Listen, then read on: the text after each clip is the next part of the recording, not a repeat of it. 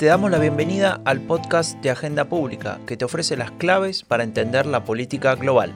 Soy Franco de Ledone y hoy nos movemos hacia el oriente para tratar de entender el modelo político chino y su influencia sobre otras regiones del mundo.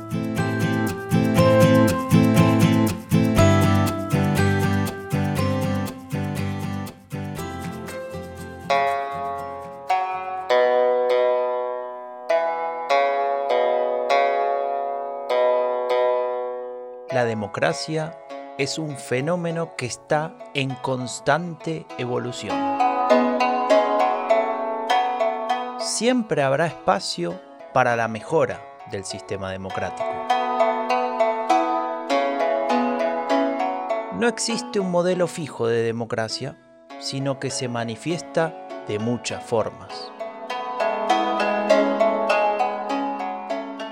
Esto que acabas de escuchar son pasajes del White Paper China, una democracia que funciona. Un documento, o mejor dicho, una especie de declaración de principios que el gobierno chino de Xi Jinping publicó hace pocos meses. Este contenido nos obliga a reflexionar sobre lo que sabemos sobre China o lo que nos interesa. Se habla del crecimiento económico chino y las perspectivas de que se convierta en la primera economía mundial en los próximos años se habla también de sus inversiones en África, en América Latina, en Asia, en el mundo entero. También del desarrollo tecnológico y la disputa por el 5G, que son parte de la discusión global, pero ¿es eso todo? Aquel white paper sobre democracia nos hace pensar que estamos frente a algo más. ¿Es posible que la idea de no me meto en tu país, no te metas en el mío, haya sido reemplazada por otra más proactiva? ¿Se trata de un cambio estratégico en su búsqueda de influencia global? Tal vez sea Janina Welp, la coordinadora editorial de Agenda Pública, quien pueda ayudarnos a dar respuesta a aquellos interrogantes y a este que te dejo ahora. ¿Qué nos dice China que es la democracia?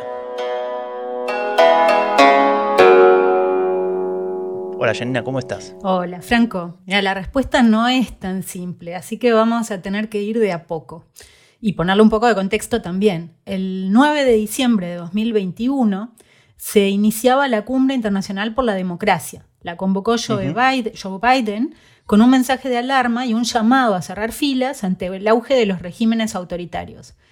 El white paper chino este que mencionabas fue una respuesta a esta cumbre. El encuentro de Biden se produjo de modo virtual y generó mucho malestar, más allá de que no hubo decisiones concretas. La polémica se generó porque se vinculó al boicot diplomático a los Juegos Olímpicos de Invierno que se realizan en Pekín, un castigo norteamericano a las violaciones de los derechos humanos de los uigures en Xinjiang y de la población de Hong Kong que resiste las demandas chinas. Los deportistas estadounidenses asistirán, pero no asistirá ningún alto funcionario. También Rusia fue excluida de esta cumbre. Bueno, igualmente ni China ni Rusia son democracias, ¿no? Clarísimamente no lo son.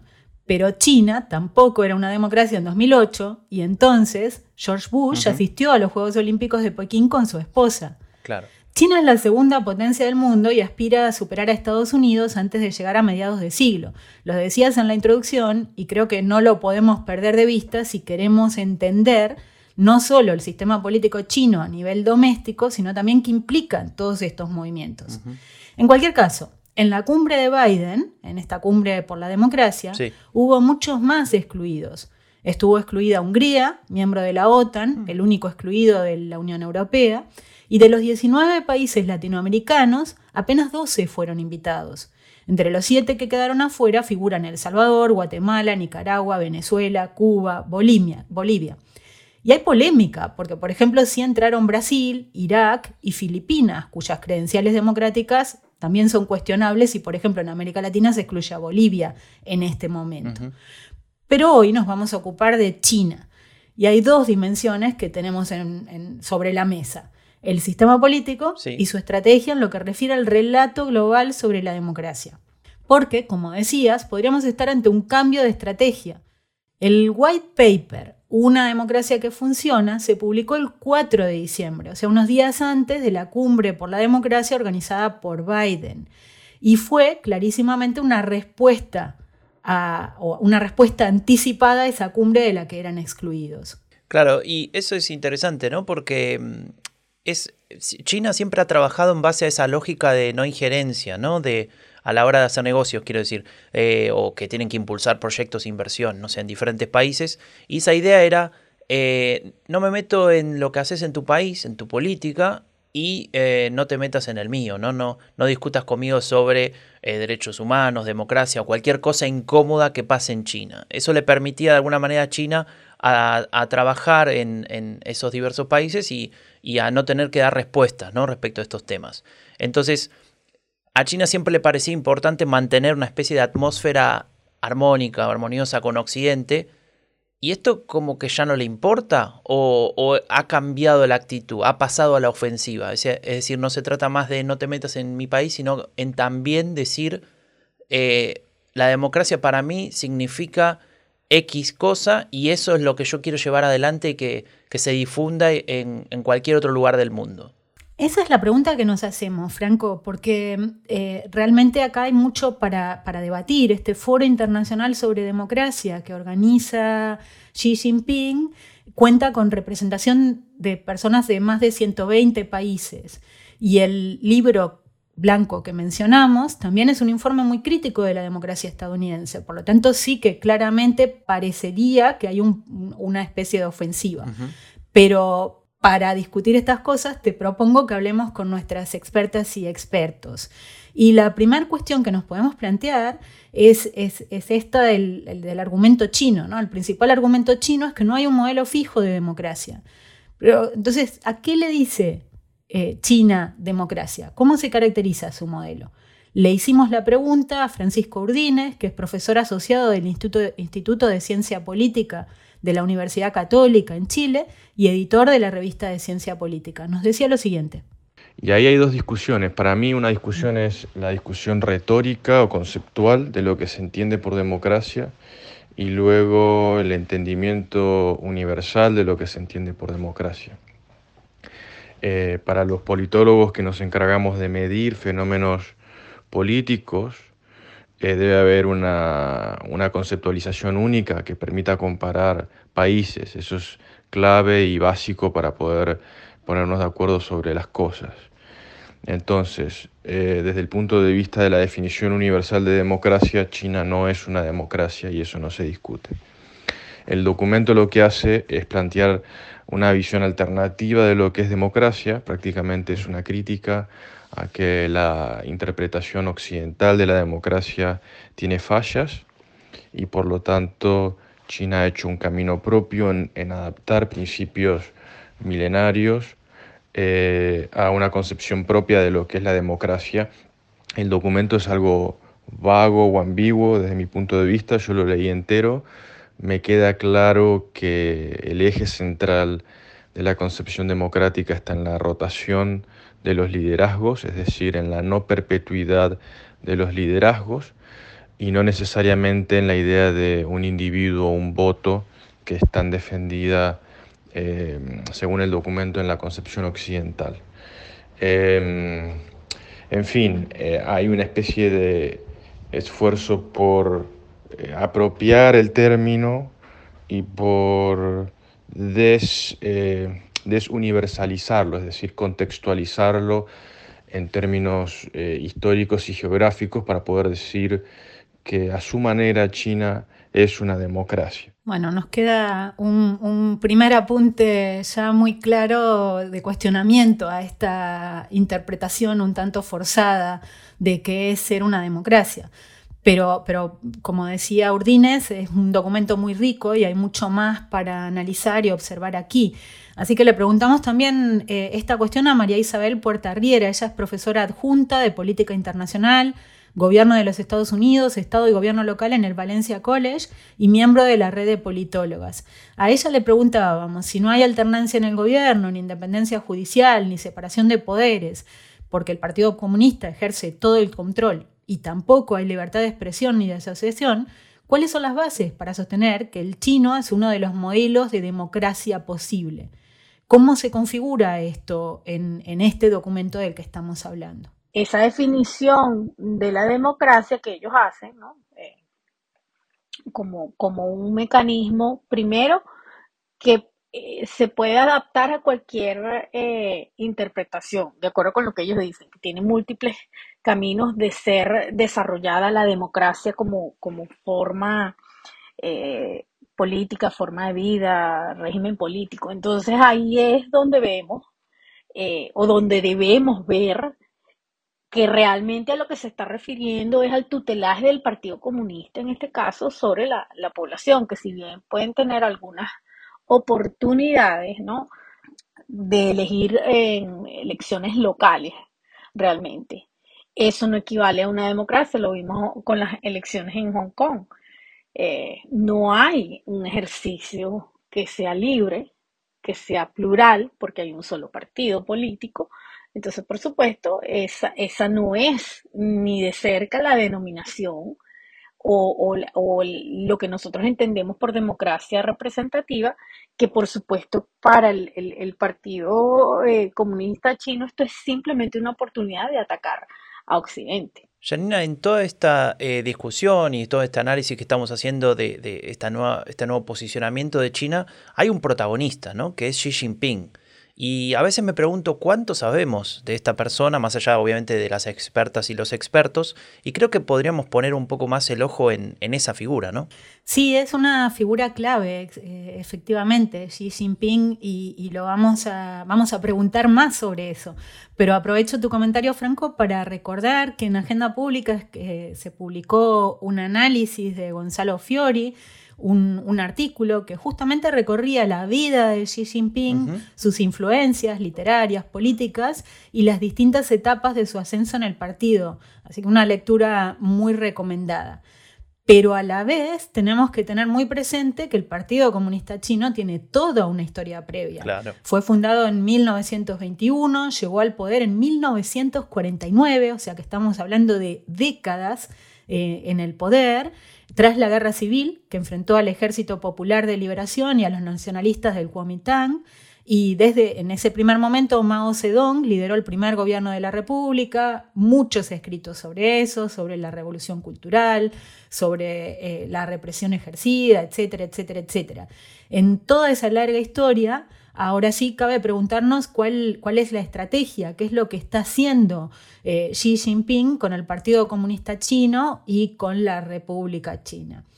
Ah, la pregunta se la trasladamos a María Isabel Riera. El Partido Comunista Chino bajo Xi Jinping se ha fortalecido y lo que queda claro es que ese posicionamiento funciona como, como un mecanismo de protección ante las amenazas tanto internas y externas sobre todo eh, viniendo de la presión que hay de lo que ellos consideran que son amenazas liberales.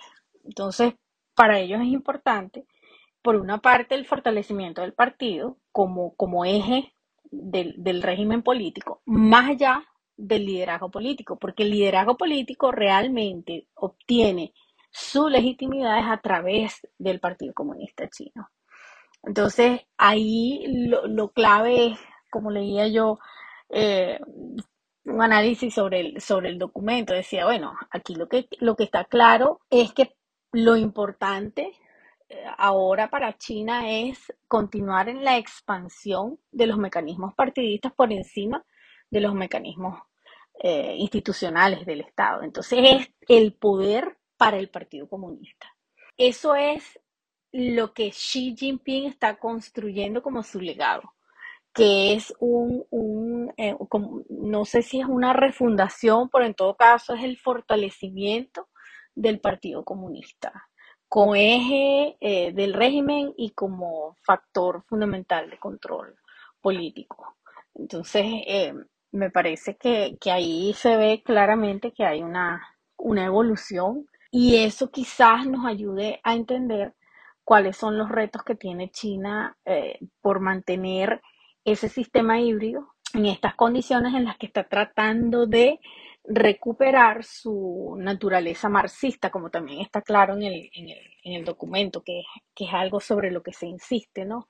Eh, en, vender la idea de que la democracia está fracasando mientras que el socialismo está teniendo eh, una especie de auge o de, de eh, éxito de cara a ese fracaso de las democracias liberales. Pero volviendo al, white paper, ¿no? Volviendo a este, a este eh, documento que presentábamos al, inicio de este episodio, eh, ¿es un cambio de estrategia? ¿Representa un cambio de estrategia? Y a la vez me preguntaba o nos preguntábamos, ¿es Xi Jinping el responsable de este cambio de estrategia?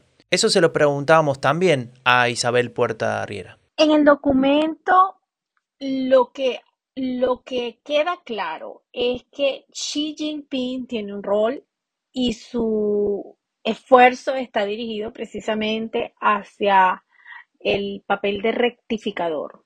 Él, viene a subsanar los errores del pasado, los errores cometidos por los líderes del pasado. Entonces, eso por una parte, es, no es tan solo el pasar la página y, eh, lograr el reposicionamiento de, China en un momento en el que se interpreta que hay un mundo liberal profundamente afectado por eh, los retrocesos democráticos. Entonces, eh, buscan aprovecharse de, esa, de ese momento de debilidad, pero a su vez están eh, tratando de reescribir este modelo chino desde esa perspectiva. Nosotros no somos como aquellos que no reconocen sus errores, nosotros sí reconocemos nuestros errores y por eso es que estamos siendo tan, tan exitosos y por eso es que podemos hablar con propiedad de los, eh, de los éxitos de este modelo democrático en comparación con los de la democracia liberal. Ahora bien, con eso Xi Jinping lo que está tratando de hacer también es de convertir a China en un jugador legítimo aprovechándose de esa ola iliberal, montándose en esa ola iliberal para posicionar ese modelo pseudo democrático del que, por supuesto, nosotros podemos entender que es simplemente una manera de, tergiversar la conversación que hay sobre las debilidades de la democracia y es lo que están prácticamente haciendo todas las experiencias iliberales en el mundo. Están, están manipulando la, crisis actual de la democracia para ellos eh, aprovechar de, vender sus experiencias políticas como legítimas. Acá lo que nos sugiere María Isabel, eh, eh, y también articulando con lo que decía al principio Francisco Urdines, ¿no? evidentemente la, la, retórica y las prácticas siempre plantean diferencias, no solo en China, ¿no? en cualquier lado podemos analizar esto, pero aquí hay un juego de superposiciones donde podemos poner la mirada que es bien interesante. Por un lado, claro, democracia, socialismo, son lo mismo, no son lo mismo, cómo se está planteando. Y por el otro, esta idea de que una democracia que funciona es una democracia donde hay alternancia, donde hay eh, participación y control de la ciudadanía, que en el caso de China plantea esta contradicción bien fuerte entre una retórica que por la participación local y un avance del dominio y control, o persistencia del dominio y control del partido. Y acá viene una pregunta especialmente interesante para quienes estudiamos, nos interesamos mucho por procesos participativos, porque desde hace un tiempo eh, se habla de la participación local en China. De, unos partidos políticos que existirían a nivel local, de miles de consejos eh, locales a nivel de las ciudades, donde se estarían discutiendo y elaborando eh, políticas o tomando decisiones para, para, organizar la vida cotidiana de la gente en las villas y en los pueblos también. Eh, sobre esto también le preguntamos entonces a María Isabel Puerta Riera, ¿cuál es su lectura de la participación local? Me parece que la clave para entender al sistema político chino pasa por entender el funcionamiento del Partido Comunista y la estructura de relaciones que este eh, manifiesta. El Partido Comunista es el partido hegemónico y lo acompañan una serie de ocho partidos eh, llamado el Frente Unido, que también se conoce como partidos democráticos. Lo que, lo que luce, porque la opacidad desde el punto de vista de las normas internas y de los procedimientos es, típico y característico del, del Partido Comunista chino y del sistema político chino. Pero estos partidos funcionan primero para darle legitimidad a esta idea de que el, sistema chino es un, es un sistema eh, plural, ¿no? Entre comillas. Pero es que además estos partidos les sirven eh, para una función importante, ¿no? que es de monitoreo y seguimiento de la población eh, desde el punto de vista de las provincias y las localidades. ¿no? Hay, hay unos ejercicios pequeños de participación, de elección directa, pero no se da para todos los niveles, se da más bien hacia las eh, localidades. ¿no? Entonces, a medida que se va ascendiendo desde el punto de vista de la estructura de poder, de la base hacia arriba, se ve cómo se va cerrando no solamente el, espacio de participación directa, sino también de estos propios partidos. Ellos forman parte del sistema, pero ellos no son realmente quienes forman parte del proceso de toma de decisiones, están acompañando, pero no son relevantes desde el punto de vista de las decisiones.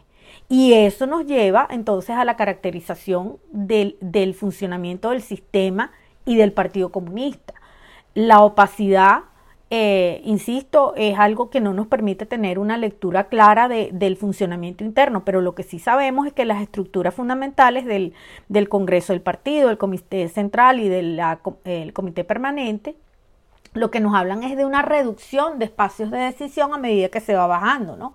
Una población que tiene 1.4 billones de personas y, el partido que controla el país, porque es realmente el partido, no la asamblea, sino el partido, todo lo que haga la asamblea pasa por lo que dictamina el partido, entonces tenemos que ese partido va reduciéndose desde el punto de vista del Congreso, del Comité Central, a llegar a ese, a ese comité permanente, donde básicamente eh, un grupo de nueve personas son las que van a, tomar las decisiones. ¿Quiénes las eligen? Pues ellos mismos, en el Politburó, en, en, esos espacios reducidos es que ellos entonces van a, tomar las decisiones sobre quiénes son los que van a dirigir los destinos del país. Esta, esta idea, bueno, esta descripción, análisis que nos propone María Isabel Puertarriera es bien interesante y se vincula mucho con lo que comentaba antes, se venimos analizando en el marco de lo que se viene a llamar eh, participacionismo autoritario. Porque a veces se supone que los gobiernos autoritarios basados en la represión no eh, tienen necesidad de crear mecanismos de legitimación y de obtención de información, y no es así. También los regímenes autoritarios necesitan construir ciertos márgenes de legitimidad. Y en este sentido, la participación local sirve como un instrumento para monitorear, controlar, conocer esas demandas de la población, pero a la vez no, permite realmente ninguna incidencia eh, relevante de parte de la ciudadanía en la medida en que el partido va, al, ir escalando la jerarquía y al observar su control sobre la gestión del gobierno, se va cerrando y son unos pocos, muy poquitos al final, los que toman las decisiones. What terrible. But you don't hear them talking about COVID. COVID. To be specific, COVID 19. That name gets further and further away from China as opposed to calling it the Chinese virus. En el año 2020 empezaba la, la pandemia que todavía vivimos y el presidente norteamericano Donald Trump hablaba de aquel, aquel, aquel famoso virus chino, ¿no? de Chinese flu y, a partir de ahí intentaba también eh, politizar toda esta discusión a nivel internacional. De hecho, durante todo el primer año de la pandemia, en muchos países se discutía sobre el impacto del sistema político en el manejo de la crisis. Se preguntaban algunos, ¿era más efectivo un gobierno autoritario como el de China para combatir el coronavirus, para mantener a la población en cuarentena? ¿Concluían, con razón o sin ella, que la democracia era débil para eso? ¿Vos qué opinas, Janina? Sí, Franco, esa discusión estuvo sobre la mesa, ¿no? Y ahora eh, se está como resignificando con las distintas estrategias que se toman. Recuerdo un artículo de Branko Milanovic que salió en Agenda Pública, donde el titulado El sistema político de China y el coronavirus, también muy recomendable, donde él planteaba que no había sido efectiva China en su gestión y proponía además una mirada no solo doméstica, sino también de la incidencia externa. Evidentemente no se culpabiliza a China por el surgimiento de este virus, pero sí por el escurantismo con que se gestionó la crisis y que habría impedido mejores respuestas globales. Esa es mi opinión, Franco. Creo que no, que no ha sido más efectiva eh, China en la gestión. Janina, déjame aclarar una cosa antes de seguir, que todos los artículos que está mencionando, que mencionamos ya un par, y vamos a mencionar alguno más, eh, vamos a poner el link a los artículos en la descripción del episodio, así que si querés leer eh, estos, estos análisis de, de, los expertos de agenda pública, los puedes encontrar ahí, ahí debajo. Pues muy bien, entonces seguimos porque tenemos todavía varios temas para comentar en este episodio. Una de las preguntas que nos hacíamos es eh, cuánto se puede parecer o no el régimen chino con lo que fue el régimen comunista en la Unión de Repúblicas Socialistas Soviéticas. Sobre esto preguntamos a Francisco Urdines. Las diferencias eh, entre la China comunista y la Unión Soviética son muchísimas. Em, desde el punto de vista de lo que yo estudio, que es en la proyección internacional del poder a través de la exportación del capital, una diferencia clave es que China cuenta con eh, centenares de empresas multinacionales eh, con capacidad de, de, competir vis a vis con empresas occidentales, incluso liderar ciertas industrias. Eso durante la, durante la Guerra Fría la Unión Soviética nunca lo logró. Eh, en general diría que una diferencia clave es que la Unión Soviética era mucho más centralizada y mucho más verticalista. El modelo chino es mucho más descentralizado eh, y da mucho más peso a actores no estatales. Eh, en su proyección internacional. Francisco mencionaba algunas de las diferencias clave entre la Unión Soviética y la China actual, la China comunista, donde la descentralización y el peso de actores no estatales serían parte de estas claves.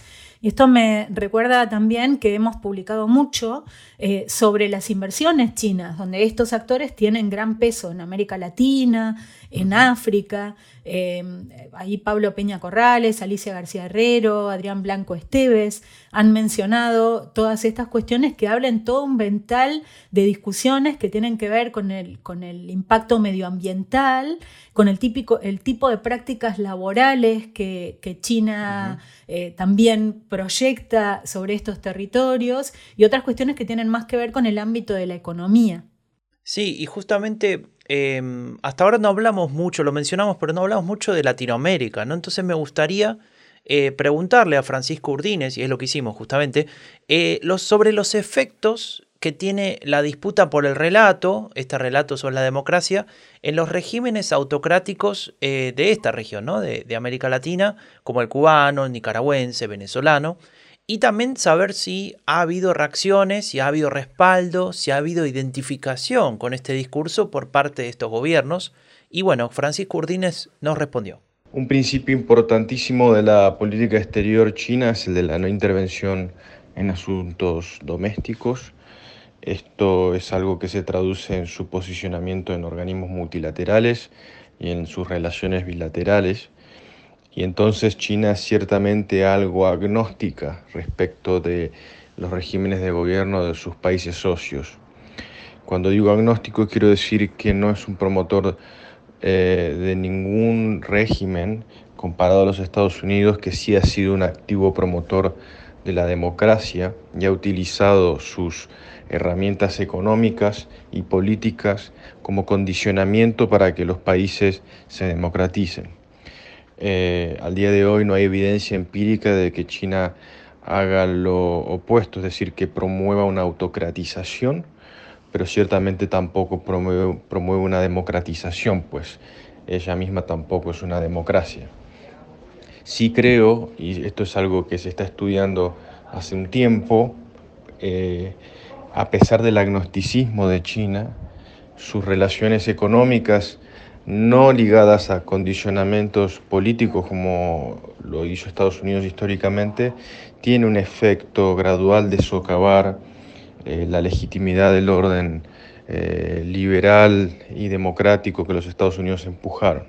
Es decir, los países no democráticos que se acercan a China pueden encontrar en China una fuente sustituta de recursos económicos que le permita eh, beneficiarse económicamente sin tener que implementar ciertas reformas domésticas.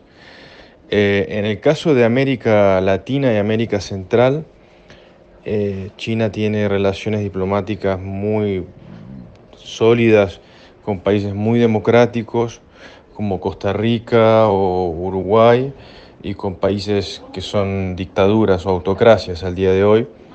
El cambio de reconocimiento de Taiwán a China de parte de Nicaragua se dio en 2021 y hay otros países que son autocracias como Venezuela y Cuba que también tienen relaciones muy importantes con, con China en la que hay un, una identificación ideológica también.